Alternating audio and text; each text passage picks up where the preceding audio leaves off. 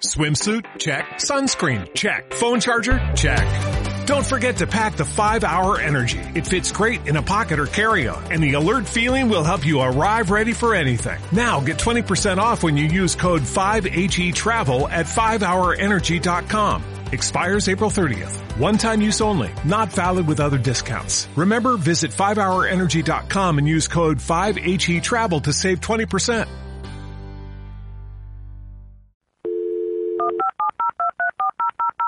El hacedor de estrellas.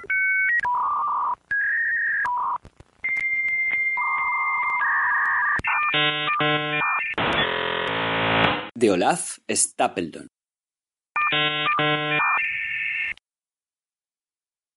Capítulo 6. Signos del hacedor de estrellas. No debe suponerse que el triunfo es el destino normal de las razas inteligentes de la galaxia.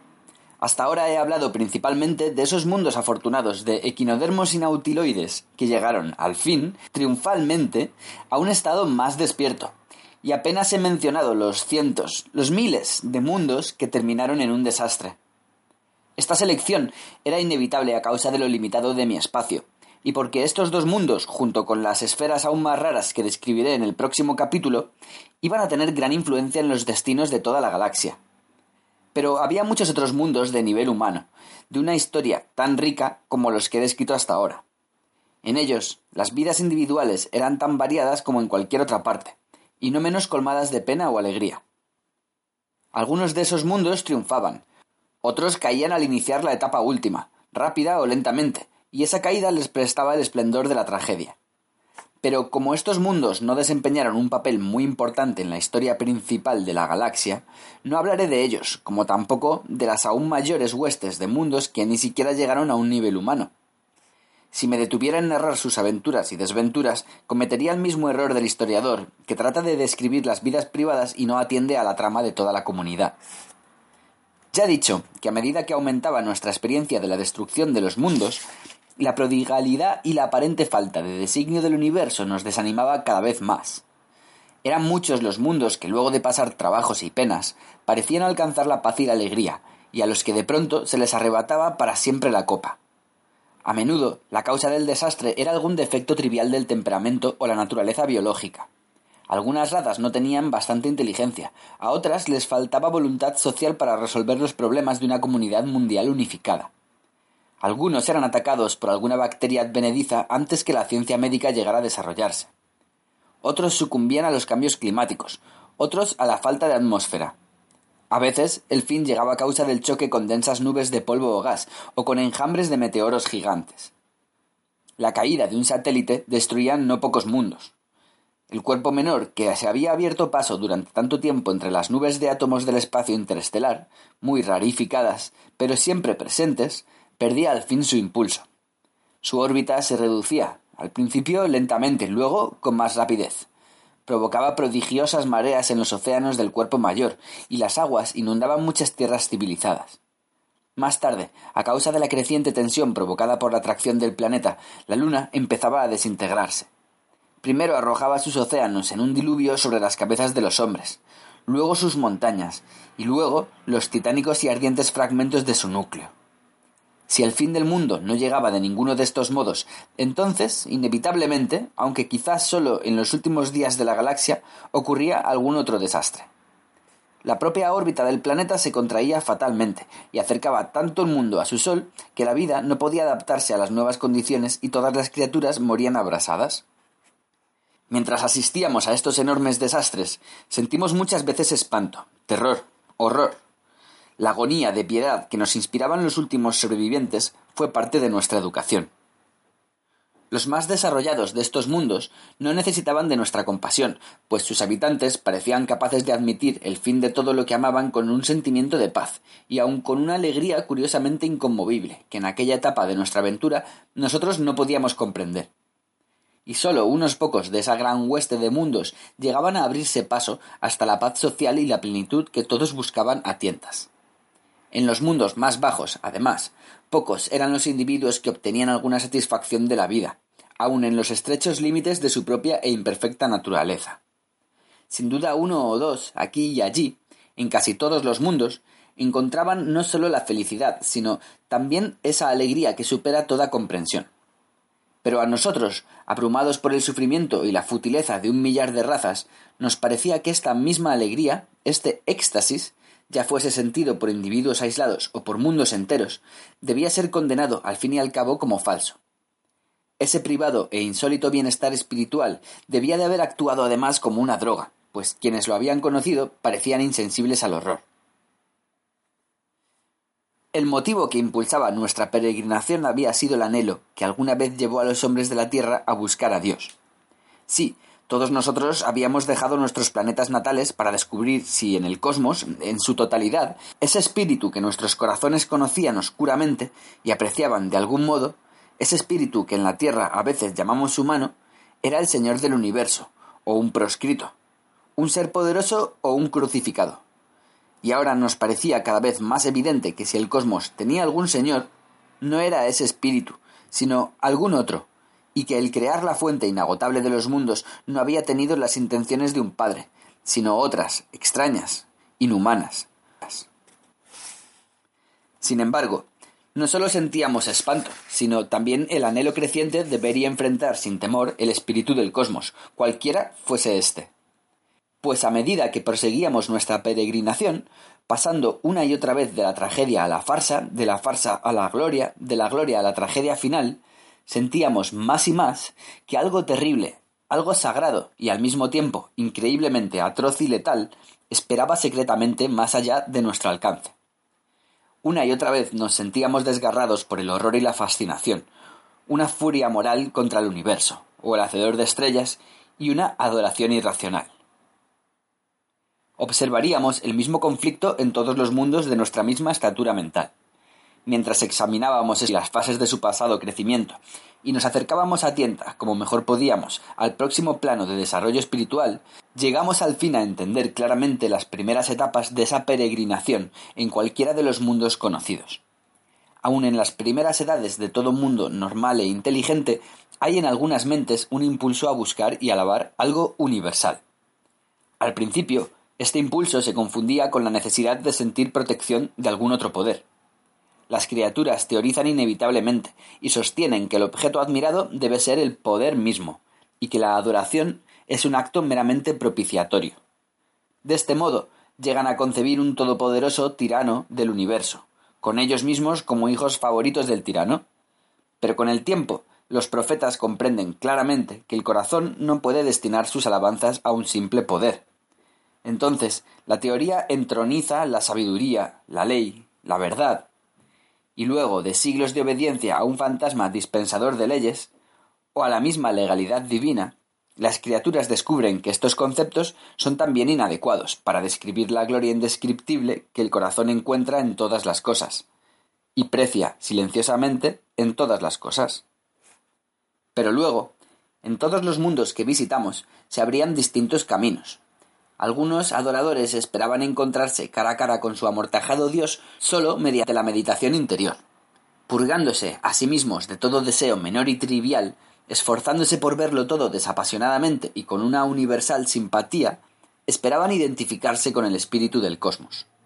A menudo recorrían un largo trayecto por el camino del perfeccionamiento y el despertar pero a causa de esta misma absorción interior, la mayoría de ellos se hacía insensible a los sufrimientos de sus semejantes, menos despiertos, y no se interesaba en las empresas comunales de la especie.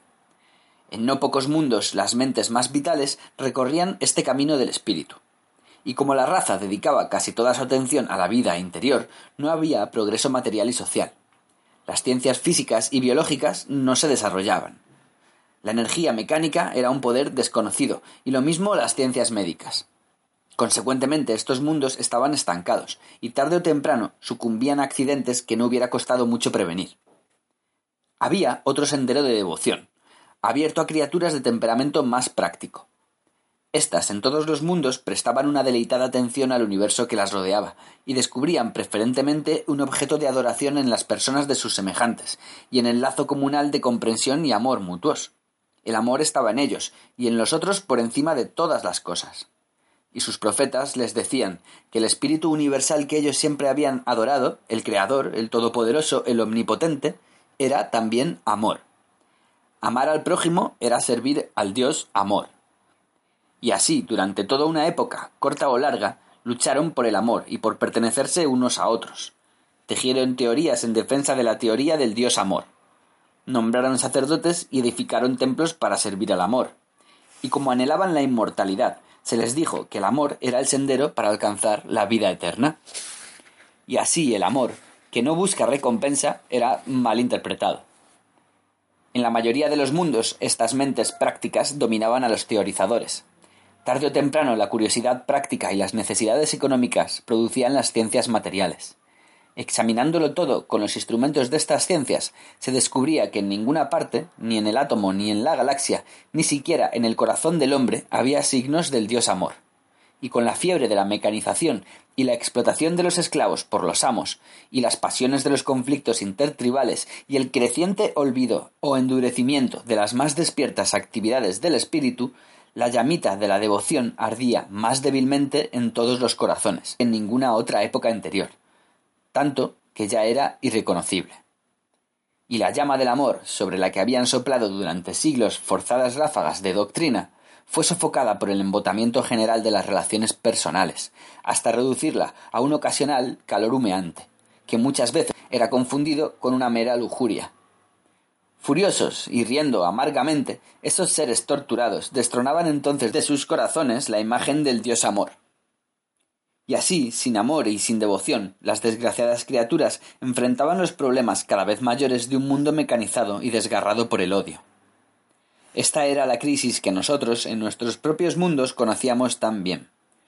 Muchos mundos, a todo lo largo y ancho de la galaxia, nunca la superaron pero en unos pocos algún milagro que no alcanzábamos a entender claramente alzaba las mentes comunes a un plano mental superior. Más tarde hablaré de esto. Mientras tanto, solo diré que en los pocos mundos donde así ocurría, advertíamos invariablemente, antes que las mentes de ese mundo se pusieran fuera de nuestro alcance, un nuevo sentimiento acerca del universo, un sentimiento que nos costaba compartir. Solo cuando aprendimos a evocar en nosotros mismos algo de ese sentimiento pudimos seguir los destinos de esos mundos. Pero a medida que avanzábamos en nuestra peregrinación, nuestros propios deseos empezaron a cambiar. Llegamos a preguntarnos si nuestra pretensión de que el universo reverenciase el espíritu divinamente humano que tanto preciábamos en nosotros mismos y nuestros semejantes de todos los mundos nos revelaría una cierta impiedad. Exigimos desde entonces cada vez menos que el amor tuviera su trono entre las estrellas. Deseamos cada vez más viajar simplemente, abriendo nuestros corazones a una aceptación sin reservas de cualquier verdad que entrara en los límites de nuestra comprensión. En la última parte de esa fase primera de nuestra peregrinación, hubo un momento en que, pensando y sintiendo juntos, nos dijimos unos a otros Si el hacedor de estrellas es amor, Sabemos que esto debe estar bien. Pero si no es amor, si es alguna otra cosa, algún espíritu inhumano, esto está bien. Y si no es nada, si las estrellas y todo lo demás no son sus criaturas y subsisten por sí mismas, y si el espíritu adorado no es más que una exquisita creación de nuestras mentes, entonces y otra vez, esto está bien, esto y ninguna otra posibilidad pues no podemos saber si el amor ocupa su posición más alta en el trono o en la cruz. No podemos saber qué espíritu gobierna, pues en el trono se sienta la oscuridad. Sabemos, hemos visto, que en la disipación de los astros el amor es crucificado y, justamente, probándose a sí mismo y para la gloria del trono. Nuestros corazones reverencian el amor y todo lo que es humano. Sin embargo, también saludamos el trono y la oscuridad en el trono. Sea amor o no amor, nuestros corazones lo alaban por encima de la razón. Pero antes que nuestros corazones pudieran acordarse apropiadamente a este sentimiento raro y nuevo, aún teníamos mucho que andar en la comprensión de los mundos del nivel humano. He de intentar ahora describir, de algún modo, varias especies de mundos muy distintos del nuestro, pero no esencialmente más maduros.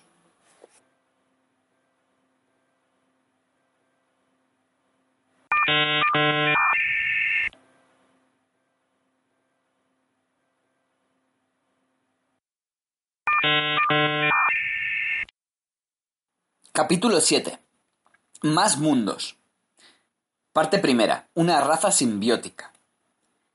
En ciertos planetas mayores que a causa de la proximidad del Sol eran de clima mucho más cálido que nuestros trópicos, encontramos a veces una raza inteligente de criaturas parecidas a peces.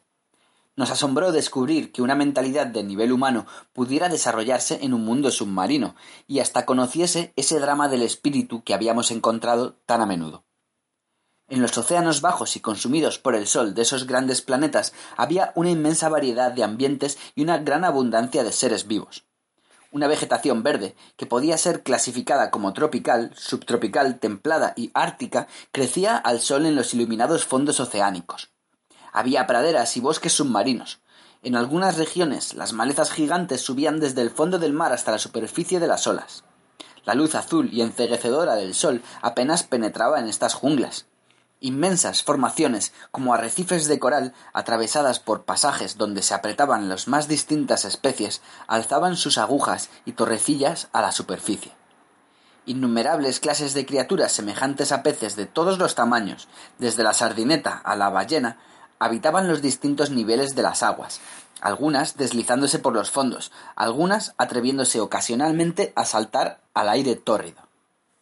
En las regiones más profundas y oscuras, huestes de monstruos marinos, sin ojos o luminosos, se alimentaban de la incesante lluvia de cadáveres que caía de los niveles más altos.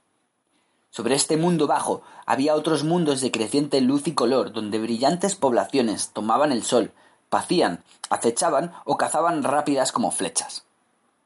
En estos planetas, las criaturas inteligentes no parecían muy notables, Vivían en comunidad, y no eran ni peces, ni pulpos, ni crustáceos, pero tenían algo de los tres.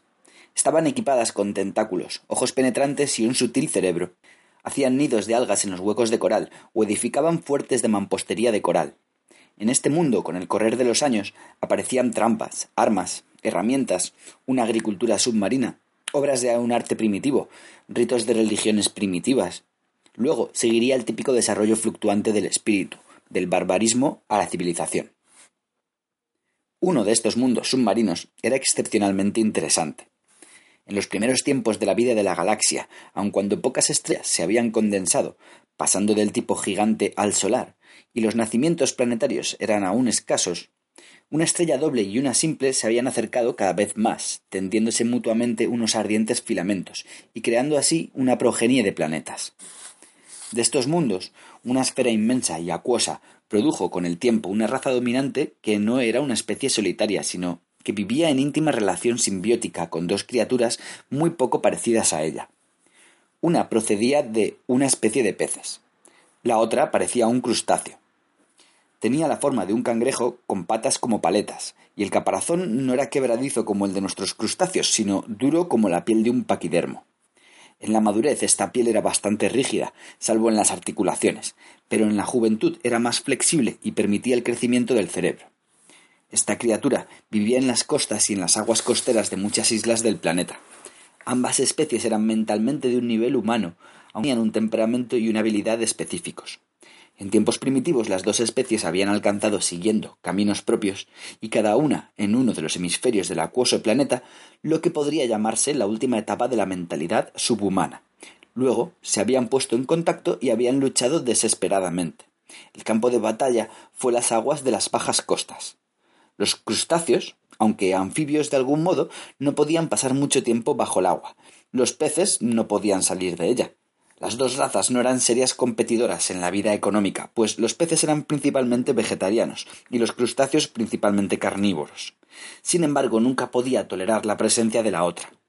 Ambas eran suficientemente humanas para entender que la otra era una aristocracia rival en un mundo subhumano, pero ninguna era bastante humana para advertir que la vida les exigía una mutua cooperación. Las criaturas parecidas a peces, que llamaré ictioideos, eran veloces y podían viajar largas distancias. Disfrutaban también de la seguridad del tamaño. Los crustáceos, parecidos a cangrejos que llamaré aracnoides, disponían de una mayor habilidad manual y tenían también acceso a las tierras secas. La cooperación podía ser muy beneficiosa para las dos especies, pues uno de los alimentos esenciales de los aracnoideos era un parásito de los ictioideos. A pesar de la posibilidad de mutua ayuda, las dos razas lucharon por el total exterminio de la otra, y casi tuvieron éxito. Luego de una época de ciega y mutua carnicería, algunas de las menos belicosas y más flexibles variedades de las dos especies descubrieron gradualmente los beneficios de la fraternización con el enemigo. Este fue el principio de una relación muy notable. Pronto los aracnoides aprendieron a cabalgar en los lomos de los rápidos tioideos y pudieron llegar así a más remotos campos de caza. Pasaron las edades y las dos especies se moldearon mutuamente para formar una bien integrada unión. El pequeño aracnoide, no mayor que un chimpancé, se instaló en un cómodo hueco detrás del cráneo del pez, y su espalda se acomodó aerodinámicamente a los contornos de la criatura mayor. Los tentáculos del ictioideo se habían especializado en trabajos rudos, los del aracnoide en tareas minuciosas. Las dos criaturas desarrollaron asimismo una interdependencia bioquímica. A través de una membrana del lomo del ictioideo se producía un intercambio de productos endocrinos. Este mecanismo permitía al aracnoide transformarse en un animal totalmente acuático. Mientras estuviese en contacto con su huésped, podía permanecer bajo el agua el tiempo que quisiese y descender a cualquier profundidad. Había también entre las dos especies una asombrosa adaptación. Los ictioideos se hicieron en general más introvertidos, los aracnoides más extravertidos. Los jóvenes de ambas especies vivían libremente hasta la pubertad, pero cuando empezaban a desarrollar su organización simbiótica, buscaban un compañero de la otra especie. La unión duraba toda la vida y era interrumpida solo por breves relaciones sexuales. La simbiosis misma era una especie de sexualidad contrapuntística, pero una sexualidad de orden puramente mental, ya que, por supuesto, para la copulación la reproducción cada individuo debía buscar a un compañero o compañera de su propia especie. Descubrimos, sin embargo, que aun en esta relación simbiótica la pareja estaba formada invariablemente por un macho de una especie y una hembra de la otra, y el macho, cualquiera fuese su especie, demostraba una devoción paternal por los hijos de su simbiótica compañera. No tengo espacio para describir la extraordinaria reciprocidad mental de estas raras parejas.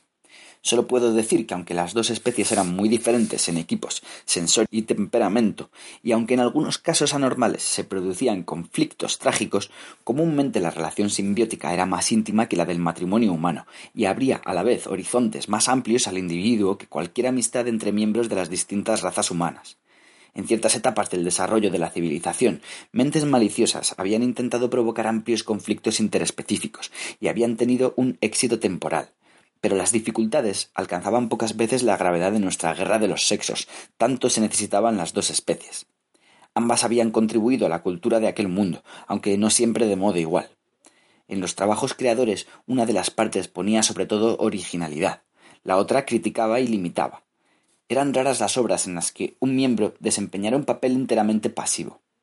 Los libros, o mejor, los rollos, fabricados con pulpa de alga, estaban firmados casi siempre por parejas, en general, los miembros aracnoides dominaban las artes manuales, la ciencia experimental, las artes plásticas y la organización social del orden práctico. Los miembros ictioideos se distinguían en los trabajos teóricos, las artes literarias, la música sorprendentemente desarrollada del mundo submarino y en las religiones del tipo más místico. Esta generalización, sin embargo, no debe interpretarse muy estrictamente. La relación simbiótica dio aparentemente a la raza dual una flexibilidad mental muy superior a la nuestra y una más pronta aptitud para la vida en comunidad. La raza dejó atrás rápidamente la fase de los conflictos entre tribus, donde cardúmenes nómadas de parejas simbióticas se asaltaban como regimientos de caballos. Los aracnoides, cabalgando a sus compañeros ictioideos, atacaban al enemigo con lanzas y espadas de hueso, mientras las cabalgaduras luchaban con poderosos tentáculos. La fase de guerras tribales fue notablemente breve. Cuando los grupos se arraigaron al fin en distintas regiones y se desarrolló la agricultura submarina y se levantaron las ciudades de coral, la lucha entre ligas de ciudades fue la excepción, no la regla. Ayudada, sin duda, por su gran movilidad y la facilidad de las comunicaciones, Dual creó pronto una federación de ciudades desarmada y mundial. Nos enteramos también con asombro que en la cima de la civilización premecánica cuando en nuestros mundos ya una seria resquebrajadura separaba a los amos de los esclavos económicos, el espíritu comunal de la ciudad había triunfado sobre todas las tendencias individualistas. Muy pronto aquel mundo se transformó en una trama de comunas interdependientes, y que sin embargo conservaban su independencia. Pareció entonces que ya no habría más luchas sociales, pero La crisis más seria de la raza aún no había llegado. El ambiente submarino no ofrecía a la raza simbiótica grandes posibilidades de desarrollo. Era posible llegar a todas las fuentes de riqueza. El nivel de población se mantenía en un punto óptimo en beneficio de la armonía del trabajo. El orden social era satisfactorio para todas las clases y parecía muy difícil que cambiara. Las vidas individuales eran variadas y plenas. La cultura, con los fundamentos de una gran tradición, era ahora enteramente una minuciosa investigación de los grandes campos del pensamiento explorados ya por reverenciados antepasados, bajo la inspiración divina, se decía, de la deidad simbiótica. Nuestros amigos de este mundo submarino, nuestros huéspedes mentales, miraban esta edad, desde el punto de vista de su propia época más turbulenta, a veces con nostalgia, pero más a menudo con horror, pues les parecía ver en ella los primeros débiles signos de la decadencia de la raza, Tan perfectamente se había acomodado la raza a aquel ambiente inmutable que la inteligencia y la agudeza ya no eran estimables y pronto empezarían a desaparecer. Pero el destino había decretado otra cosa. En un mundo submarino, la posibilidad de obtener energía mecánica era remota. Pero los aracnoides, se recordará, eran capaces de vivir fuera del agua. En épocas anteriores a la simbiosis, sus antepasados habían emergido periódicamente, visitando las islas del galanteo, la maternidad o cuando perseguían alguna presa. La capacidad para respirar aire había declinado desde aquellos días, pero nunca la habían perdido enteramente. Todos los aracnoides salían aún a la superficie para acoplarse y para dedicarse a una cierta gimnasia ritual. De esta última nació el gran descubrimiento que cambiaría el curso de la historia. En cierto torneo, la fricción de unas armas de piedra, al entrechocarse, produjo unas chispas y un fuego en las hierbas abrasadas En asombrosa rápida sucesión se conoció la fundición de los metales, la máquina de vapor, la corriente eléctrica. La energía se obtuvo en un principio de la combustión de una especie de turba que la vegetación marina había formado en las costas, más tarde aún de unas trampas de luz fotónicas que absorbían las pródigas radiaciones solares. Estos inventos fueron, por supuesto, obra de los aracnoides.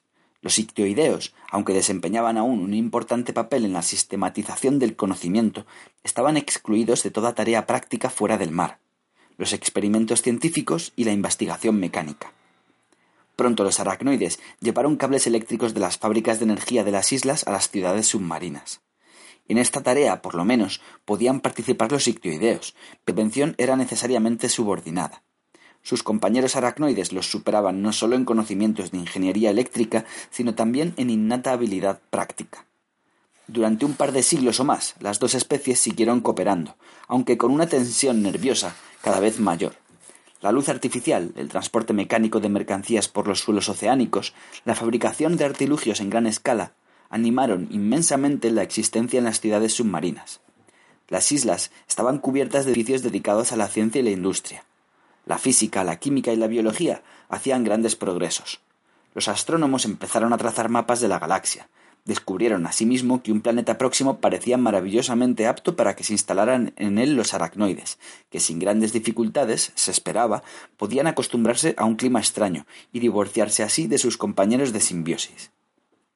Las primeras tentativas de vuelos en cohete fueron en parte una tragedia y en parte un éxito el directorio de actividades extrasubmarinas exigía un notable aumento de la población aracnoide. Inevitablemente, esto provocó un conflicto entre las dos razas y en la mente de cada individuo. Llegamos a ese mundo en el momento en el que el conflicto alcanzaba su punto máximo, en una crisis espiritual que en nuestra etapa de novicios nos daba acceso a estos seres. Los ictioideos no habían sucumbido aún biológicamente, pero en el plano psicológico mostraban ya signos de una profunda decadencia mental parecían descorazonados, dominados por la lasitud, como ocurre a menudo en esas razas primitivas terrestres que luchan con la corriente de la civilización europea. Pero como en el caso de los simbióticos la relación era extremadamente íntima, mucho más que entre los seres humanos más íntimos, la condición de los ictioideos afectaba profundamente a los aracnoides. Y en la mente de los ictioideos, el triunfo de sus compañeros fue durante mucho tiempo causa de aflicción y a la vez de alegría. Todo individuo de ambas especies se sentía agarrado por emociones antagónicas. Los aracnoides normales ansiaban participar de las aventuras de la nueva vida, y el afecto y la unión simbiótica los impulsaban además a ayudar a que el compañero ictioideo compartiera también esa vida. Además, todo aracnoide comprendía que dependía sutilmente de su compañero, de un modo a la vez fisiológico y psicológico.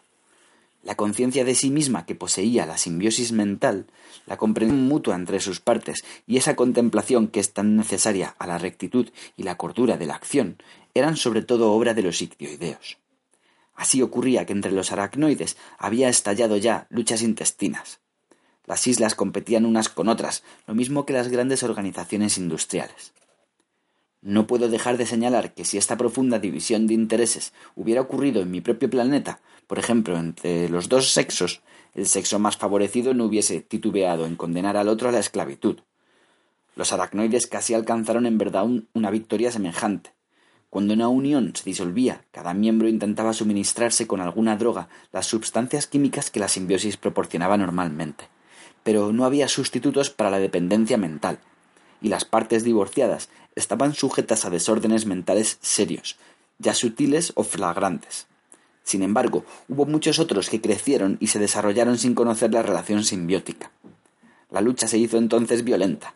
Los intransigentes de ambas especies se atacaban entre sí y desafiaban a los moderados. Siguió un periodo de guerras desesperadas y confusas. En cada bando, una pequeña y odiada minoría defendía una simbiosis modernizada, en la que cada especie pudiera contribuir a la vida común. Muchos de estos reformistas fueron mártires de su fe. La victoria hubiera correspondido con el tiempo a los aracnoides, pues ellos dominaban las fuentes de energía. Pero pronto se comprobó que la tentativa de romper los lazos simbióticos no era tan fácil como había parecido. Aun en plena guerra los comandantes no podían impedir una amplia fraternización entre las fuerzas opuestas. Miembros de las disueltas uniones se encontraban furtivamente para estar juntos unas pocas horas, criaturas viudas o abandonadas de las dos especies se internaban tímida pero ansiosamente en el campo enemigo en busca de nuevos compañeros. Batallones enteros se rendían con el mismo propósito. Las neurosis causaban más daño que las armas del enemigo. En las islas, además, las guerras civiles y las revoluciones sociales hacían casi imposible la fabricación de municiones. La facción más resuelta de los aracnoides intentó entonces dar término a la lucha envenenando los océanos, Millones de cadáveres en descomposición que subían a la superficie del mar y eran arrojados a las costas envenenaron a su vez las islas. Los venenos, las plagas y sobre todo la neurosis detuvieron la guerra, arruinaron la civilización y extinguieron casi totalmente las dos especies. Los rascacielos abandonados que se amontonaban en las islas empezaron a derrumbarse. La jungla submarina y unos ictioideos subhumanos, parecidos a tiburones, invadieron las ciudades submarinas la delicada trama del conocimiento empezó a desintegrarse en fragmentos de superstición. Así llegó al fin la oportunidad para los que abogaban por una simbiosis modernizada. Habían llevado dificultosamente una existencia secreta con sus compañeros en las regiones más remotas e inhospitalarias del planeta, y salieron audazmente a predicar su evangelio entre los desgraciados restos de la población. Hubo una vertiginosa sucesión de uniones y reuniones interespecíficas una agricultura submarina primitiva y la caza mantuvieron con vida a unas pocas gentes diseminadas mientras se limpiaban y reconstruían algunas ciudades de coral y se remodelaban los instrumentos de una civilización débil pero prometedora. Era esta una civilización temporal, sin energía mecánica, pero que se prometía a sí misma grandes aventuras en el mundo superior, tan pronto como se establecieran los principios básicos de la simbiosis reformada.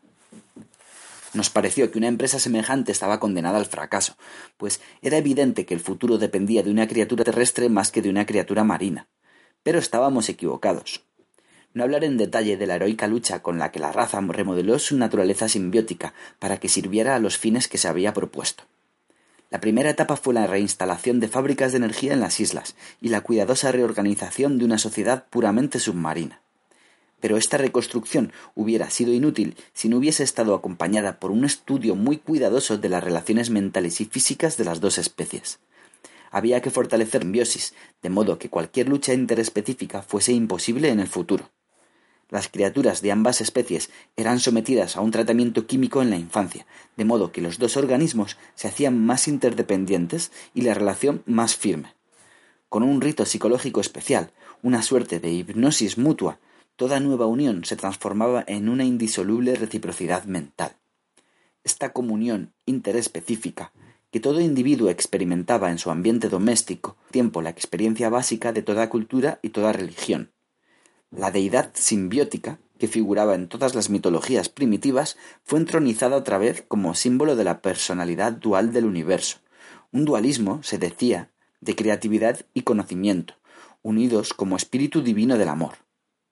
Se afirmó que la única meta razonable de la vida social era la formación de personalidades alertas, sensibles, inteligentes y capaces de mutua comprensión, dedicadas al propósito común de explorar el universo y desarrollar las múltiples potencialidades del espíritu humano. Los jóvenes eran impulsados imperceptiblemente a descubrir por sí mismos esta meta.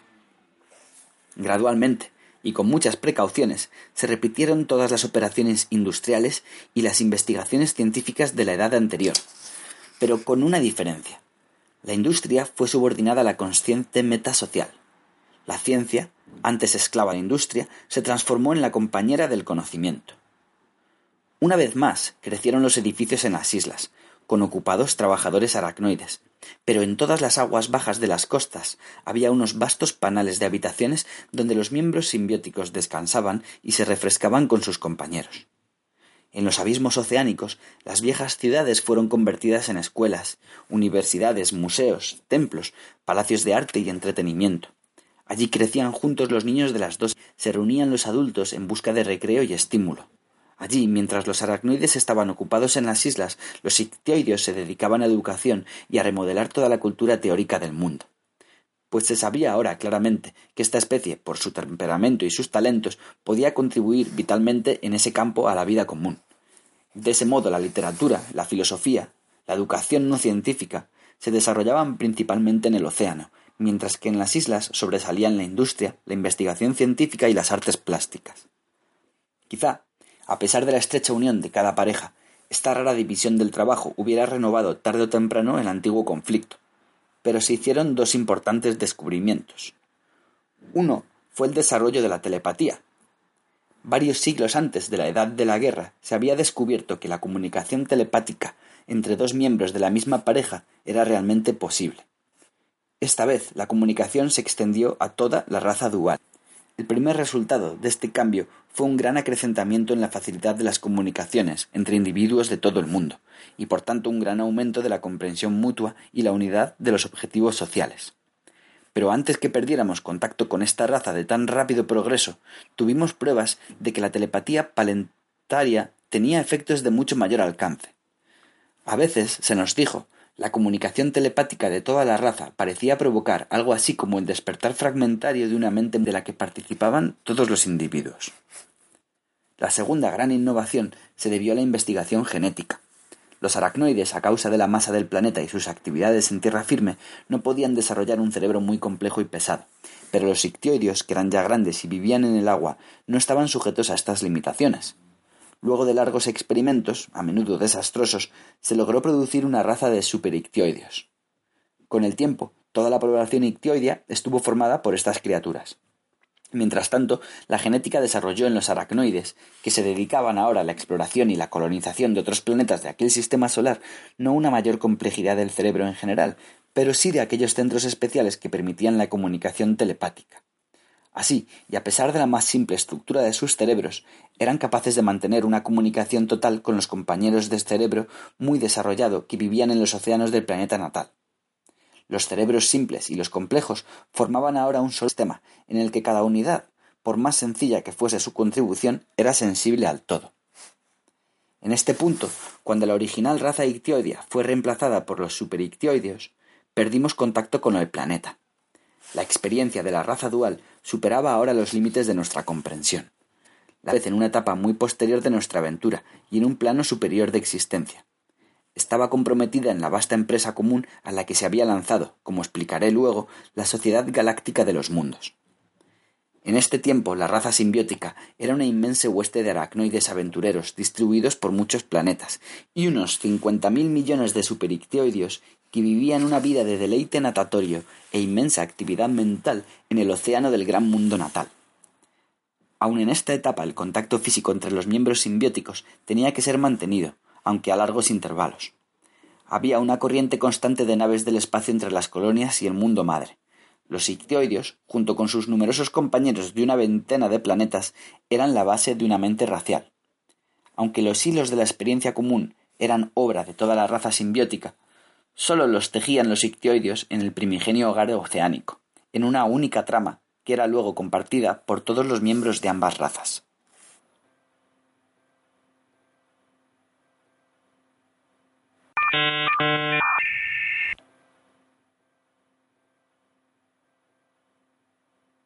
Parte segunda. Seres compuestos. A veces en el curso de nuestra aventura conocimos mundos habitados por seres inteligentes, con una personalidad que no era expresión de un simple organismo individual, sino de un grupo de organismos. En la mayoría de los casos esta característica había nacido de la necesidad de combinar la inteligencia con el poco peso del cuerpo. En los planetas grandes muy cercanos a su Sol o acompañados por un satélite de gran tamaño, es común que el océano barra las tierras con enormes olas. Periódicamente, vastos territorios se hunden en las aguas o salen a la superficie. En mundos semejantes la vida en el aire es la más conveniente, pero debido a la fuerza de la gravedad, solo son capaces de volar los organismos pequeños, masas relativamente reducidas de moléculas. Un cerebro suficientemente grande para una actividad humana compleja no podría remontar vuelo. En mundos tales la base orgánica de la inteligencia era a menudo una banda de criaturas aéreas, no mayores que gorriones. Una sola mente individual de nivel humano ocupaba toda una hueste de cuerpos individuales. El cuerpo de esta mente era pues múltiple, pero la mente misma era una unidad tan cerrada como la mente del hombre. Como los cardúmenes que giran y nadan velozmente en nuestros estuarios o remontan nuestros ríos, así sobre las aguas que inundaban las regiones cultivadas de esos mundos maniobraban animadas nubes de aves, y cada nube era un centro independiente de conciencia. En algún momento, como nuestras aves zancudas, esas avecillas descendían rápidamente, y la masa de la nube se reducía hasta transformarse en una delgada película que cubría el suelo, una suerte de precipitado a orillas de las aguas. La vida en estos mundos estaba rítmicamente dividida por las mareas. Durante las mareas nocturnas las nubes de pájaros dormían en las olas. Durante las mareas diurnas se dedicaban a deportes aéreos y ejercicios religiosos. Pero dos veces por día, cuando las aguas se retiraban, cultivaban el fango, o realizaban en sus ciudades de células de cemento todas las operaciones de la industria y la cultura. Nos interesó mucho observar que ingeniosamente, antes que la marea volviera, todos los instrumentos de la civilización eran protegidos de la acción de las aguas. Supusimos al principio que la unidad mental de estas pequeñas aves era de tipo telepático, pero no ocurría así. Se basaba en la unidad de un complejo campo electromagnético, y unas ondas de radio penetraban todo el campo. Esas ondas, transmitidas y recibidas por todos los individuos, correspondían a la corriente nerviosa de orden químico que mantiene la unidad del sistema nervioso humano todos los cerebros reverberaban con los ritmos etéreos de su ambiente, y todos contribuían con su propio tema peculiar a la compleja estructura. Mientras el volumen de la bandada no excediera de los dos kilómetros cúbicos, los individuos se mantenían mentalmente unidos, y cada uno era como un centro especializado del cerebro común. Pero si alguno era separado de la bandada, como ocurría a menudo con el tiempo tormentoso, perdía el contacto con los otros y se transformaba en una mente aislada de muy bajo nivel en realidad degeneraba hasta ser un simple animal guiado solo por el instinto o un sistema de reflejos que lo impulsaban a recobrar el contacto con la bandada. Puede imaginarse fácilmente que la vida mental de estos seres compuestos era muy distinta de todo lo que habíamos conocido hasta entonces, distinta y sin embargo similar.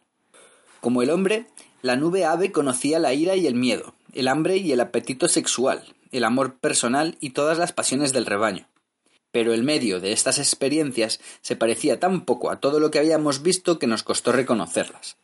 El sexo, por ejemplo, era algo muy sorprendente. Todas las nubes eran bisexuales, con algunos centenares de individuos machos y hembras, indiferentes entre sí, pero muy sensibles a la presencia de las otras nubes aves descubrimos que esos seres curiosamente múltiples sentían el deleite y la turbación del contacto corporal no solo en el acto sexual mismo de los miembros especializados, sino también con la más exquisita sutileza en la interfusión de dos nubes volantes, durante la gimnasia del cortejamiento aéreo. Más importante para nosotros que esta superficial similitud era la esencial paridad del nivel mental. Ciertamente no hubiéramos llegado a ese mundo si no hubiese sido por la similitud que había entre la etapa evolutiva de las nubes aves y la que conocíamos tan bien en nuestros propios mundos. Pues cada una de estas móviles nubes mentales de avecillas era en realidad aproximadamente un individuo de nuestro propio orden espiritual, a veces una bestia y a veces un ángel, capaz de los éxtasis del amor y el odio hacia otras nubes aves, capaz de sabiduría y locura y de toda la gama de las pasiones humanas, desde la más sucia de las bajezas hasta el éxtasis contemplativo. Indagando como mejor podíamos más allá de esa formal similitud de espíritu que nos había acercado a las nubes aves, descubrimos dolorosamente cómo ver con un millón de ojos a la vez, cómo sentir la textura de la atmósfera con un millón de alas aprendimos a interpretar las imágenes compuestas de los pantanos y marismas y las grandes regiones agrícolas que la marea irrigaba dos veces por día. Admiramos las grandes turbinas accionadas por las mareas y el sistema de transporte eléctrico. Descubrimos que los bosques de grandes mástiles y minaretes de cemento y las plataformas elevadas, construidas en las áreas de mareas más bajas, eran sitios donde se atendía a los más jóvenes hasta que aprendían a volar poco a poco aprendimos a entender de algún modo el extraño pensamiento de aquellos raros seres, tan diferente del nuestro en sus particularidades, y sin embargo tan parecido en sus generalizaciones y en su significado. El tiempo apremia, y ni siquiera debo intentar esbozar la inmensa complejidad de los más desarrollados de estos mundos. Hay tanto que contar aún. Solo diré que la individualidad, muy precaria en estas nubes aves, era mejor estimada y valorada que entre nosotros. El peligro que amenazaba constantemente a estas nubes pájaros era el de la desintegración moral y física. Por este motivo el ideal de un yo coherente era muy notable en todas sus culturas. Además, el peligro de que el yo de una nube ave fuese invadido y violado por sus prójimos, así como una estación de radio puede ser interferida por otra, obligaba a estas criaturas a cuidarse más que nosotros de las tentaciones del rebaño, de la pérdida del yo individual en la multitud de las nubes. Pero también, como este peligro era mantenido eficazmente a distancia, el ideal de una comunidad mundial se desarrolló entre estos seres sin ninguna lucha a muerte con la tribu mística, lucha que nosotros conocemos demasiado bien. La lucha se desarrollaba aquí entre el individualismo y los ideales paralelos de la comunidad mundial y la mente mundial. En el tiempo de nuestra visita ya asomaba este conflicto entre los dos partidos, en todas las regiones del planeta. Los individualistas eran más fuertes en un hemisferio, donde perseguían a todos los defensores del ideal de la mente mundial y unían sus fuerzas para atacar a la otra parte del mundo. Aquí dominaba el partido de la mente mundial, no por medio de las armas, sino por lo que podría llamarse un bombardeo de ondas de radio. Las ondas etéreas que emitía el partido se imponían a todos los recalcitrantes. El radiobombardeo desintegraba mentalmente a los rebeldes o los absorbía intactos en el sistema de radio de la comunidad. La guerra que siguió luego nos pareció asombrosa. Los individualistas usaban artillería y gas venenoso. El partido de la mente mundial no empleaba tanto las armas como la radio, que ellos, pero no sus enemigos, podían manejar con efecto irresistible. Tanto se aumentó el poder del sistema de radio y tanto se lo adaptó a la receptividad fisiológica de las unidades aéreas que los individualistas no tuvieron tiempo de causar muchos daños. Pronto se descubrieron sumergidos, por así decir, en un abrumador torrente de estímulos radiales. Los cuerpos compuestos de las unidades aéreas fueron destruidos, si se habían especializado para la guerra, o reorganizados en nuevas nubes, leales a la mente mundial. Poco después de la derrota de los individualistas perdimos contacto con esta raza. Las experiencias y los problemas sociales de la joven mente mundial nos eran incomprensibles. No volvimos a encontrarlos hasta una etapa muy posterior de nuestra aventura. Otros mundos habitados por nubes aves fueron menos afortunados. La vida de casi todos, por una causa u otra, terminó con una catástrofe. En muchos las tensiones del industrialismo o de la inquietud social desencadenaron una plaga de demencia, o causaron la desintegración de los individuos en bandadas de animales guiados solo por reflejos. Estas miserables criaturas, que no eran capaces de una conducta independiente e inteligente, fueron diezmadas por las fuerzas naturales o las bestias de presa. Al fin, la escena pareció preparada para que algún gusano o ameba inaugurara otra vez la gran aventura de la evolución biológica hacia la meta de un plano humano. En el curso de nuestra exploración llegamos a conocer otros tipos de individuos compuestos. Descubrimos, por ejemplo, que algunos planetas grandes y secos estaban habitados por criaturas parecidas a insectos, cuyos enjambres sonidos eran el cuerpo múltiple de una sola mente. Estos planetas eran tan grandes que ningún organismo que viviera en la superficie podía ser mayor que un escarabajo, y ningún organismo aéreo mayor que una hormiga. En los enjambres inteligentes que ocupaban en estos mundos el puesto del hombre, los cerebros microscópicos de las criaturas parecidas a insectos cumplían funciones microscópicas y especializadas dentro del grupo, del mismo modo que los miembros de un hormiguero cumplen funciones especiales. El trabajo, la guerra, la reproducción, todos los individuos eran móviles, pero cada una de las clases desempeñaba un papel neurológico en la vida de la totalidad. Actuaba en verdad como si fuese un tipo especial de células en un sistema nervioso. En estos mundos, como en los mundos de las nubes aves, tuvimos que adaptarnos a la conciencia unificada de los grandes enjambres. Con innumerables patas nos arrastrábamos a lo largo de liliputienses paisajes de cemento con innumerables antenas manipulatorias participábamos de oscuras operaciones industriales y agrícolas, o en la navegación de barcos de juguete por los canales y lagos de aquellos mundos chatos. A través de innumerables ojos multifacéticos cuidábamos las plantaciones de musgo o estudiábamos las estrellas con telescopios y electroscopios minúsculos. La vida de estos enjambres inteligentes estaba tan perfectamente organizada que toda la rutina de los trabajos industriales y agrícolas había llegado a ser inconsciente desde el punto de vista de la mente del enjambre, como los procesos digestivos en un ser humano. Las pequeñas unidades insectoideas cumplían estas operaciones conscientemente, aunque sin entender su significado, pero la mente del enjambre no era capaz de dirigirlas. Esta mente atendía solo a las actividades que exigían un dominio consciente unificado, como inventos teóricos y prácticos de toda especie e investigaciones mentales y físicas. En la época en que visitamos el más sorprendente de estos mundos de insectos, la población estaba organizada en grandes naciones de enjambres. Todo enjambre individual tenía su propio nido, su ciudad liliputiense, de una superficie de algo más de un kilómetro cuadrado, y con celdas subterráneas, cámaras y pasajes de medio metro de profundidad. Los alrededores se dedicaban al cultivo de unas plantas musgosas. A medida que el enjambre crecía, se fundaban nuevas colonias fuera del radio que dominaba el enjambre padre. Así aparecían nuevos grupos individuales, pero ni en esta raza ni en la raza de las nubes aves había nada que correspondiese a nuestras generaciones sucesivas de mentes independientes. En el interior del grupo mental las unidades insectoideas morían y eran reemplazadas por nuevas unidades, pero la mente del grupo era potencialmente inmortal.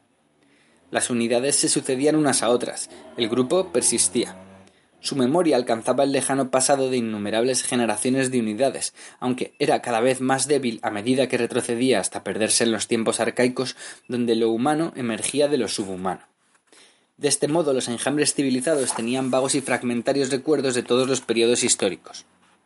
La civilización había transformado los viejos y desordenados habitáculos en ciudades subterráneas cuidadosamente planeadas, había cambiado los viejos canales de irrigación en una extensa red de canales que comunicaban entre sí los distritos. Había introducido la energía mecánica, basada en la combustión de materias vegetales. Había fundido metales extraídos de afloramientos y depósitos aluviales. Había producido las maquinarias extraordinariamente pequeñas, casi microscópicas, que tanto habían mejorado la comodidad y la salud de las regiones más adelantadas había producido asimismo miríadas de minúsculos vehículos que correspondían a nuestros tractores, trenes, barcos. Había creado diferencias de clase entre los grupos individuales que se habían detenido en un estado agrícola, aquellos que eran principalmente industriales y los que se habían especializado en la inteligente coordinación de las actividades de la región.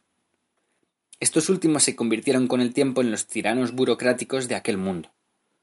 Debido al gran tamaño del planeta y las dificultades que tenían los viajes largos para criaturas tan pequeñas como las unidades insectoideas, las civilizaciones de ese mundo se habían desarrollado independientemente en una veintena de regiones aisladas, y cuando al fin se pusieron en contacto, muchas de esas civilizaciones ya se habían desarrollado industrialmente y estaban equipadas con las armas más modernas. El lector puede imaginar fácilmente qué ocurrió cuando razas que en la mayoría de los casos pertenecían a distintas especies biológicas y además con costumbres, pensamientos e ideales totalmente extraños se encontraron de pronto. Sería fatigoso describir las insensatas guerras que siguieron entonces.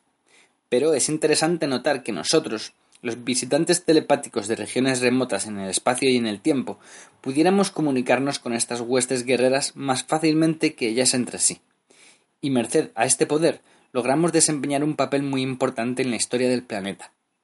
En verdad es probable que nuestra intervención salvara a estas razas de la destrucción mutua. ocupando algunas mentes claves de los bandos en conflicto, logramos pacientemente que nuestros huéspedes tuvieran alguna comprensión de la mentalidad del enemigo.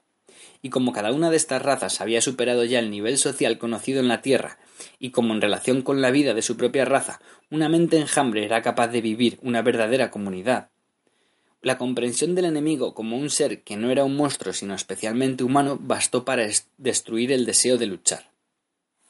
Las mentes claves de cada bando, iluminadas por mensajeros divinos, predicaron heroicamente la paz, y aunque muchas de ellas conocieron el martirio, la causa que defendían triunfó al fin.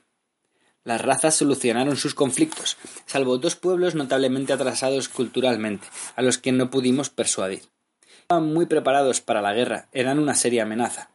Consideraban el nuevo espíritu de paz como mera debilidad de parte del enemigo, y estaban determinados a aprovecharlo, y a conquistar el resto del mundo. Fuimos entonces testigos de un drama que debe de ser increíble para un hombre terrestre. Un drama que nació de la misma lucidez mental que había alcanzado cada una de las razas. Los pueblos pacíficos se atrevieron a desarmarse, del modo más espectacular y evidente, destruyeron sus armas y sus fábricas de municiones. Tuvieron cuidado además de que los enjambres enemigos tomados como prisioneros fueran testigos de estos hechos. Luego liberaron a estos cautivos, permitiéndoles que informaran al enemigo. Como respuesta, el enemigo invadió el país desarmado más cercano y se dedicó a imponer una cultura militar, con propaganda y persecuciones. Pero a pesar de las ejecuciones y torturas en masa, las consecuencias no fueron las que podían esperarse pues aunque el espíritu social de las razas tiranas no estaba más desarrollado que el del Homo sapiens, las víctimas eran de una mente muy superior. La represión no solo fortaleció la resistencia pasiva, poco a poco la tiranía empezó a tambalearse. Al fin, de pronto, se derrumbó. Los invasores se retiraron, llevándose con ellos el germen del pacifismo. En un tiempo sorprendentemente corto el mundo se convirtió en una federación, con miembros de distintas especies. Entendí, tristemente, que en la Tierra, aunque todos los seres civilizados pertenecen a una misma especie biológica, no era posible acabar tan felizmente con las guerras, pues la capacidad de comunidad en la mente individual es aún demasiado débil. Me pregunté también si las razas tiranas de insectoides no hubieran tenido más éxito en los países invadidos si hubiesen encontrado allí una generación de enjambres jóvenes y maleables. Luego que el mundo insectoideo atravesó esta crisis, desarrolló tan rápidamente su estructura social y el poder de sus mentes que nos fue cada vez más difícil no perder nuestro contacto. Al final, el lazo se rompió. Pero más tarde, cuando nosotros mismos llegamos a desarrollarnos, pudimos volver a este mundo. De los otros mundos insectoideos, nada diré, pues ninguno estaba destinado a desempeñar un papel importante en la historia de la galaxia. Para completar la imagen de las razas donde la mente individual no tenía un cuerpo único, debo referirme a una especie muy diferente y aún más extraña. En ella, el cuerpo individual es una nube de unidades ultramicroscópicas subvitales, organizadas en un común sistema de radio. De esta especie es la raza que habita ahora el planeta Marte.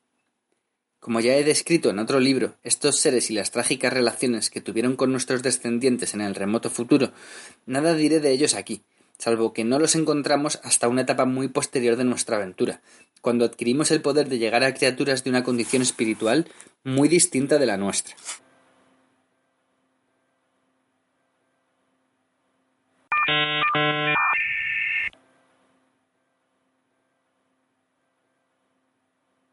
Parte tercera. Hombres plantas y otros. Antes de pasar a contar la historia de nuestra galaxia como un todo, dentro de los límites de mi comprensión, debo mencionar otra clase muy extraña de mundo.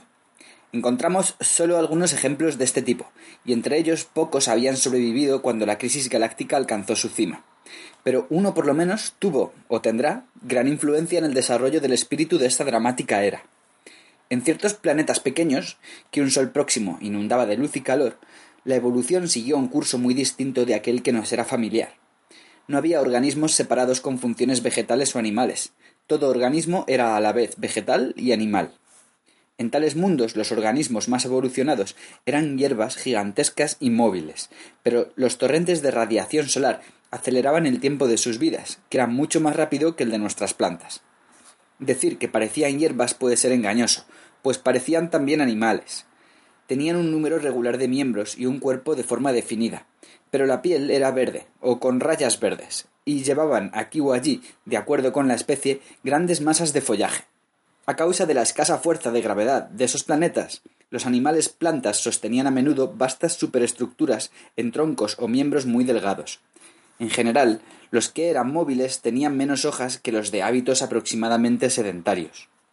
En estos mundos pequeños y calurosos, la turbulenta circulación del agua y aire provocaba rápidos cambios cotidianos en el estado del suelo. A causa de las tormentas e inundaciones, era conveniente que los organismos de estos mundos pudieran ir de un lado a otro. Consecuentemente, las primeras plantas, que debido a la abundancia de radiación solar podían almacenar energía suficiente para una vida de moderada actividad muscular, desarrollaron poderes de percepción y locomoción. En los tallos o el follaje aparecieron ojos y oídos vegetales, órganos vegetales del tacto, el olfato y el gusto. En cuanto a la locomoción, algunas plantas desenterraron simplemente las primeras raíces y así pudieron reptar de aquí para allá como gusanos. Otras ampliaron el follaje y flotaron en el viento. De estas últimas, curso de los años, aparecieron verdaderas plantas voladoras, mientras las especies pedestres transformaron algunas raíces en piernas con músculos, en pares de cuatro, seis o cien. Las otras raíces se desarrollaron como herramientas de perforación, de modo que cuando la planta encontraba un sitio adecuado podía hundirlas rápidamente en el suelo. Pero había otro método que combinaba la locomoción y las raíces de un modo quizá aún más notable. La porción aérea del organismo se desprendía de sus raíces enterradas e iba por la tierra o el aire, y al fin se aposentaba en suelo virgen. Cuando este suelo también se agotaba, buscaba un tercer suelo, y así sucesivamente, o regresaba a su sitio original, que por ese entonces ya debía haber recobrado su fertilidad, y se unía de nuevo a las dormidas raíces, que despertaban otra vez a la vida. Muchas especies, por supuesto, desarrollaron hábitos predatorios y órganos especiales de ataque, como ramas musculares fuertes como pitones, o espolones y cuernos, o formidables pinzas dentadas. En estas criaturas carnívoras el follaje era muy reducido, y podían echarse cómodamente las pocas hojas a la espalda. En las bestias de presa más especializadas el follaje atrofiado solo tenía un valor decorativo. Sorprendía ver cómo el ambiente imponía a estas criaturas formas que recordaban las de nuestros tigres y lobos. Y era también interesante notar que una excesiva adaptación para la defensa y el ataque arruinaba especie tras especie, y cómo al fin la inteligencia humana aparecía en una criatura inofensiva, de aspecto muy poco imponente, cuyas virtudes eran la sensibilidad y la comprensión que mostraban ante el mundo material y sus semejantes. Antes de describir la eflorescencia de la humanidad en esta especie de mundos, debo mencionar un grave problema que encuentra la evolución biológica en todos los planetas pequeños, a menudo en los primeros tiempos. Ya habíamos advertido este problema en la otra Tierra. Debido a la escasa gravitación y el perturbador calor del Sol, las moléculas de la atmósfera escapan fácilmente al espacio. La mayoría de los mundos pequeños, por supuesto, pierden todo el aire y el agua mucho antes que la vida alcance un nivel humano, y a veces antes que esa vida aparezca. Otros, menos pequeños, pueden conservar la atmósfera en una primera época, pero más tarde, a causa de la constante contracción de sus órbitas, se calientan tanto que no pueden retener más las moléculas furiosamente agitadas de la atmósfera. En los primeros eones de estos planetas se desarrolla un gran número de seres vivos, que luego es destruido por la denudación y la desecación progresivas del planeta. Pero en los casos más favorables, la vida es capaz de adaptarse progresivamente a las condiciones cada vez más severas. En algunos mundos, por ejemplo, apareció un mecanismo biológico donde los restos de la atmósfera fueron retenidos en el interior de un poderoso campo electromagnético generado por la población del planeta. En otros se eliminó totalmente la necesidad de atmósfera. La fotosíntesis y todo el metabolismo se realizaban sólo mediante líquidos. Los últimos y escasos gases eran conservados en forma de solución, almacenados entre las raíces en grandes formaciones esponjosas, recubiertas con una membrana impermeable. Ambos métodos biológicos se encontraban ya en uno, ya en otro de los mundos de plantas animales que habían alcanzado un nivel humano. No tengo espacio aquí para tenerme en más de un ejemplo, el más significativo de estos mundos notables, un mundo que había perdido toda su atmósfera en una época anterior a la aparición de la inteligencia. Entrar en este mundo y conocerlo a través de los extraños sentidos y el extraño temperamento de las criaturas nativas fue de algún modo más sorprendente que todas nuestras anteriores exploraciones. A causa de la completa ausencia de atmósfera, el cielo, aun a pleno sol, tenía la negrura del espacio interestelar, y brillaban las estrellas, Además, como la fuerza de gravedad era escasa y no había aire, agua y hielo que moldeasen la contrahecha y arrugada superficie del planeta, el paisaje era una masa de pliegues montañosos, antiguos volcanes apagados, corrientes y montículos de lava congelada, y cráteres abiertos por el impacto de meteoros gigantes. Ninguno de estos accidentes había sido suavizado por influencias atmosféricas y glaciales. Por otra parte, la tensión de la corteza del planeta, que cambiaba constantemente, habían dado a las montañas unas formas fantásticas, similares a las de nuestros témpanos. En nuestra propia Tierra, donde la gravedad, ese galgo incansable, retiene a su presa con una fuerza mucho más poderosa, nunca hubieran sido posibles esos delgados despeñaderos coronados de pesados pináculos. Las superficies expuestas de las rocas estaban enceguecedoramente iluminadas, debido a la ausencia de atmósfera, las hendiduras y todas las sombras eran negras como la noche. Muchos de los valles habían sido convertidos en reservas, que parecían reservas de leche, pues en las superficies de estos lagos había una gruesa capa de una sustancia blanca y viscosa, para prevenir las pérdidas por evaporación. Alrededor se apretaban las raíces de las raras criaturas de este mundo, como troncos de árboles talados, cubiertos todos por la sustancia blanca. No había un metro de suelo que no estuviera utilizado de algún modo, y supimos que aunque partes de este suelo eran resultado natural de la acción del aire y el agua en épocas pretéritas, casi todas tenían origen artificial. Habían sido preparadas mediante un proceso de minado y pulverización. En los tiempos primitivos, y en verdad durante toda la humana, la lucha por disfrutar del raro suelo de este mundo había sido uno de los principales estímulos para el desarrollo de la inteligencia. Durante el día se podía ver a las móviles plantas humanas en los valles, con su follaje extendido al sol. Solo de noche se les veía moverse, caminando sobre las rocas desnudas u ocupadas con máquinas y otros objetos artificiales, instrumentos de esa civilización. No había edificios, no había refugios techados para protegerse de las inclemencias del tiempo, pues no había inclemencias del tiempo. En y las mesetas de roca se amontonaban toda clase de artefactos ininteligibles para nosotros. El hombre planta típico era un organismo erecto, como nosotros, la cabeza terminaba en una gran cresta de plumas verdes, que podía plegarse como una apretada planta de lechuga, o abrirse para recibir el sol. Tres ojos multifacéticos miraban desde debajo de la cresta. Bajo los ojos había tres miembros parecidos a brazos, verdes y serpenteantes, que se ramificaban en las puntas. El tronco, delgado, plegadizo, con grandes anillos que se metían unos en otros cuando la criatura se inclinaba hacia adelante, terminaba en tres pies. Dos de ellos eran también bocas, que podían succionar savia de las raíces o materias extrañas. El tercero era un órgano de excreción. El precioso excremento no era nunca desperdiciado y pasaba al suelo por una juntura especial entre el tercer pie y la raíz. En los pies tenían órganos del gusto y también oídos. Como no había aire en el sonido, no se propagaba por encima del suelo. De día la vida de estos curiosos seres era principalmente vegetal, de noche animal. Todas las mañanas, luego de una noche larga y fría, la población entera se encaminaba hacia sus dormitorios de raíces. Cada individuo buscaba su propia raíz, se fijaba a ella y se quedaba allí a la luz del día tórrido, con las hojas extendidas. Dormía hasta la caída del sol, no con un sueño profundo, sino en una suerte de trance, de especie meditativa y mística que en edades futuras serían un manantial de paz para muchas razas. Mientras duraba el sueño, las corrientes de savia subían y bajaban por el tronco, llevando sustancias químicas entre las raíces y las hojas, inundando a la criatura con oxígeno concentrado, eliminando desechos capabólicos. Cuando el sol desaparecía una vez más detrás de los despeñaderos, desplegando durante un momento un abanico de ardientes prominencias, la criatura despertaba, doblaba las hojas, cerraba los conductos de las raíces y salía a ocuparse de los asuntos de la vida civilizada. Las noches de este mundo eran más brillantes que nuestros claros de luna, pues nada embrecía la luz de las estrellas y había varias constelaciones que colgaban en el cielo nocturno. Sin embargo, para ciertas operaciones delicadas se utilizaba la luz artificial, que tenía, sobre todo, el inconveniente de dar sueño al trabajador. No trataré ni siquiera de esbozar la extraña y rica vida social de estos seres. Solo diré que aquí, como en cualquier otro sitio, encontramos todos los temas culturales conocidos en la Tierra, pero también que en este mundo de plantas móviles todo parecía traspuesto a una clave extraña, un modo que nos dejaba perplejos. Como en cualquier otro sitio encontramos aquí una población de individuos ocupados hondamente en la tarea de conservar su propia vida y la vida de la sociedad. Aquí encontramos egoísmo, odio, amor, las pasiones de la masa, curiosidad intelectual. Y aquí, como en todos los otros mundos que habíamos visitado hasta entonces, encontramos una raza en los umbrales de la gran crisis espiritual que ya conocíamos en nuestros propios mundos y que no sea nuestro contacto telepático con otros mundos.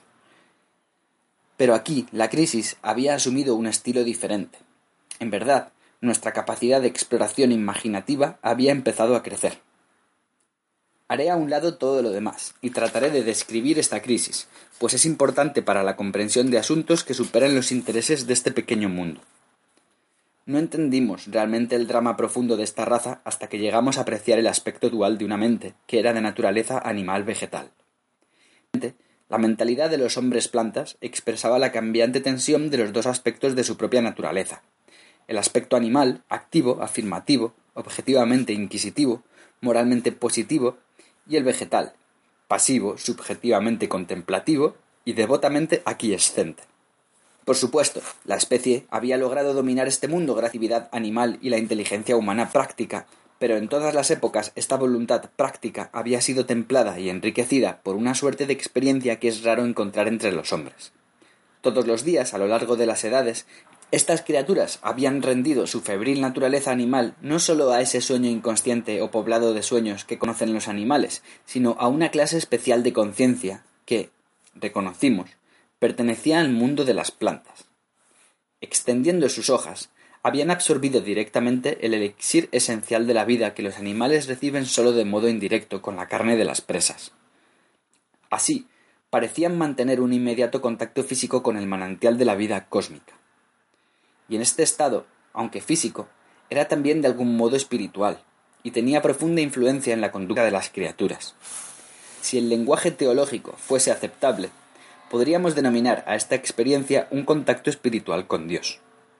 Durante las ocupaciones nocturnas iban de un lado a otro como individuos aislados, sin experimentar de un modo inmediato la fundamental unidad de la especie. Pero por lo común, el recuerdo de la vida diurna evitaba que cayeran en los peores excesos del individualismo.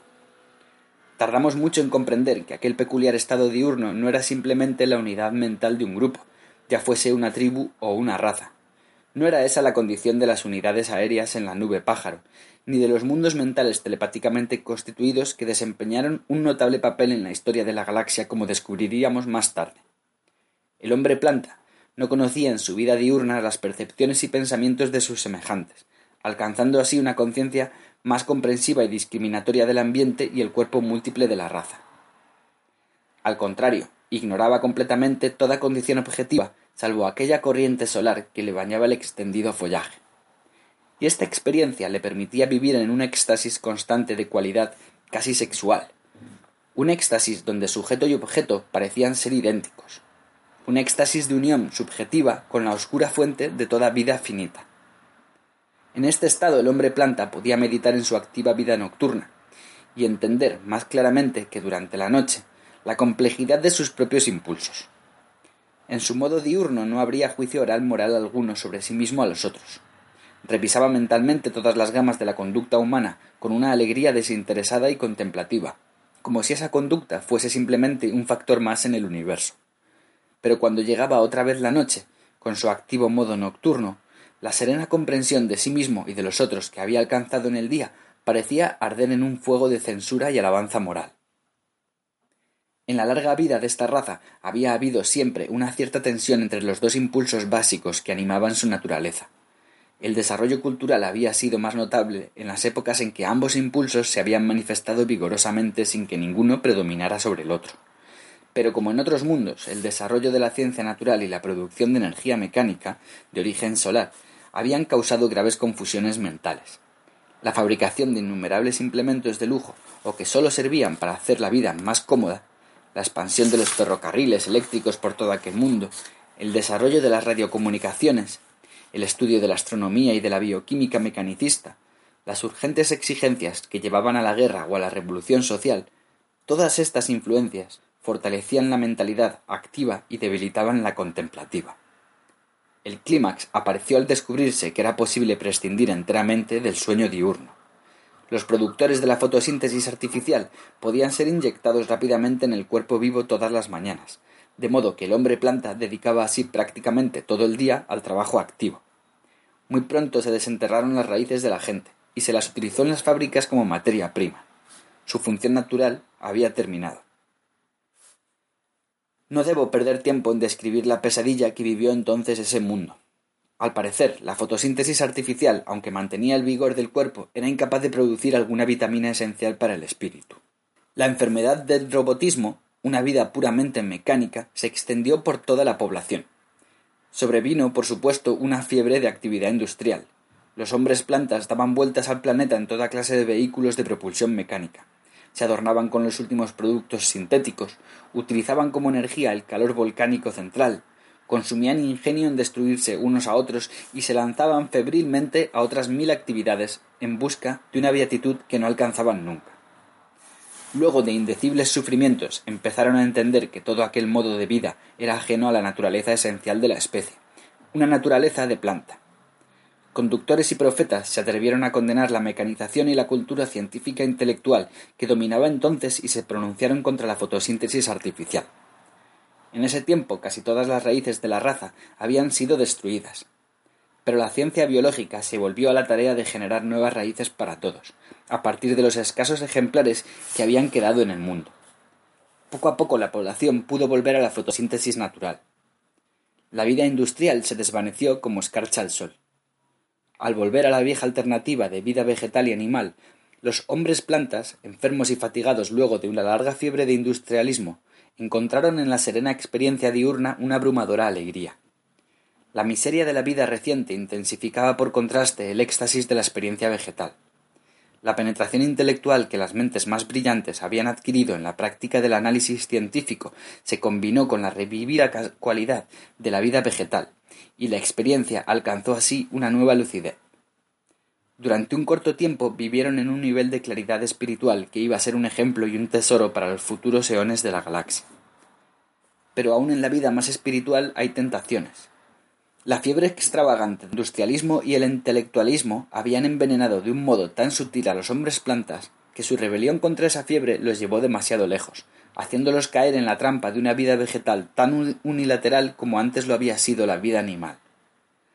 Poco a poco dedicaron menos energía y menos tiempo a tareas animales, hasta que al fin no sólo pasaban los días como árboles, sino también las noches, y la inteligencia animal, manual, exploradora y activa, murió en ellos para siempre. Durante un tiempo la raza vivió en un éxtasis cada vez más vago y confuso de unión pasiva con la fuente universal del ser. El antiguo y perfeccionado mecanismo biológico que preservaba en forma de solución los gases vitales del planeta siguió funcionando automáticamente sin necesidad de cuidados. Pero el industrialismo había hecho crecer demasiado la población del planeta, y las reservas de agua y gas cumplían trabajosamente sus funciones. Las sustancias circularon de un modo peligrosamente rápido. Con el tiempo, las tensiones que debía soportar el mecanismo fueron excesivas. Aparecieron algunas fisuras y nadie las reparó, poco a poco, el agua y otras sustancias volátiles escaparon del planeta. Poco a poco se agotaron las reservas, se secaron las esponjosas raíces y se marchitaron las hojas. Poco a poco los beatíficos habitantes de ese mundo, que ya habían perdido todo carácter humano, pasaron del éxtasis a la enfermedad, el desaliento, el aturdimiento y la muerte. Pero como explicaré más adelante, su influencia llegó a modificar de algún modo la vida de la galaxia.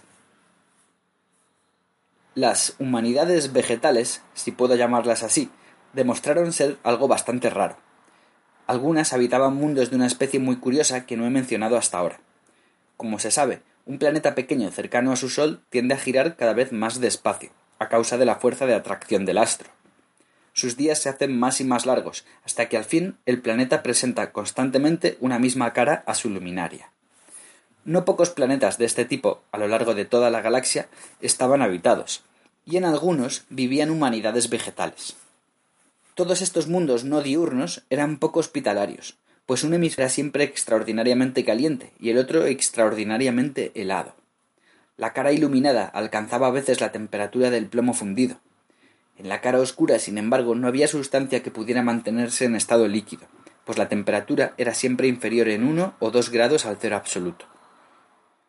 Entre los dos hemisferios había un estrecho cinturón, o una mera cinta, que podríamos llamar zona templada. Aquí el sol inmenso e incendiario estaba siempre oculto en parte por el horizonte.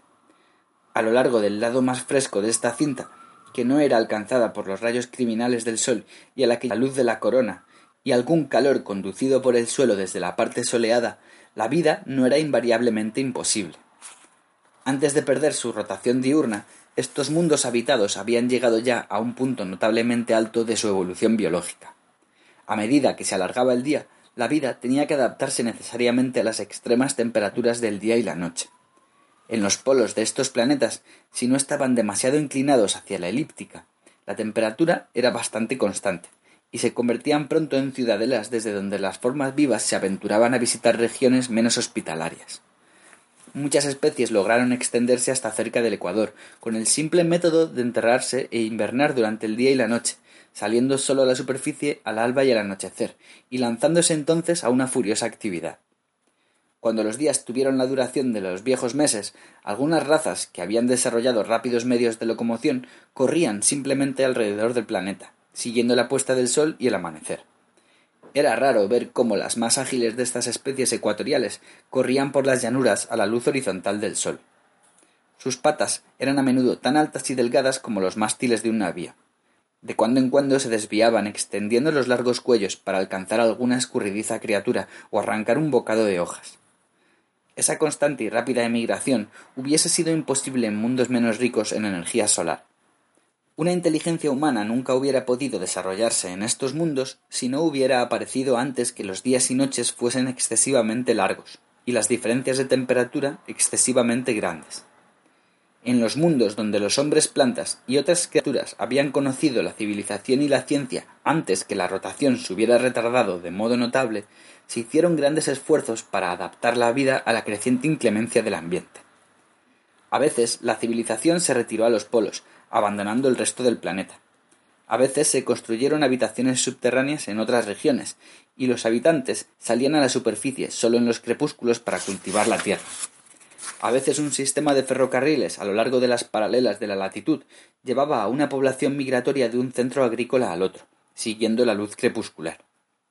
Al fin, sin embargo, cuando el movimiento de rotación cesó del todo, la civilización fijó sus raíces en la cinta estacionaria que dividía el día de la noche. Por este tiempo, si no antes, la atmósfera había desaparecido también. Como puede imaginarse, una raza condenada a luchar por su supervivencia en estas tan arduas circunstancias no podía mantener una vida mental muy rica y delicada.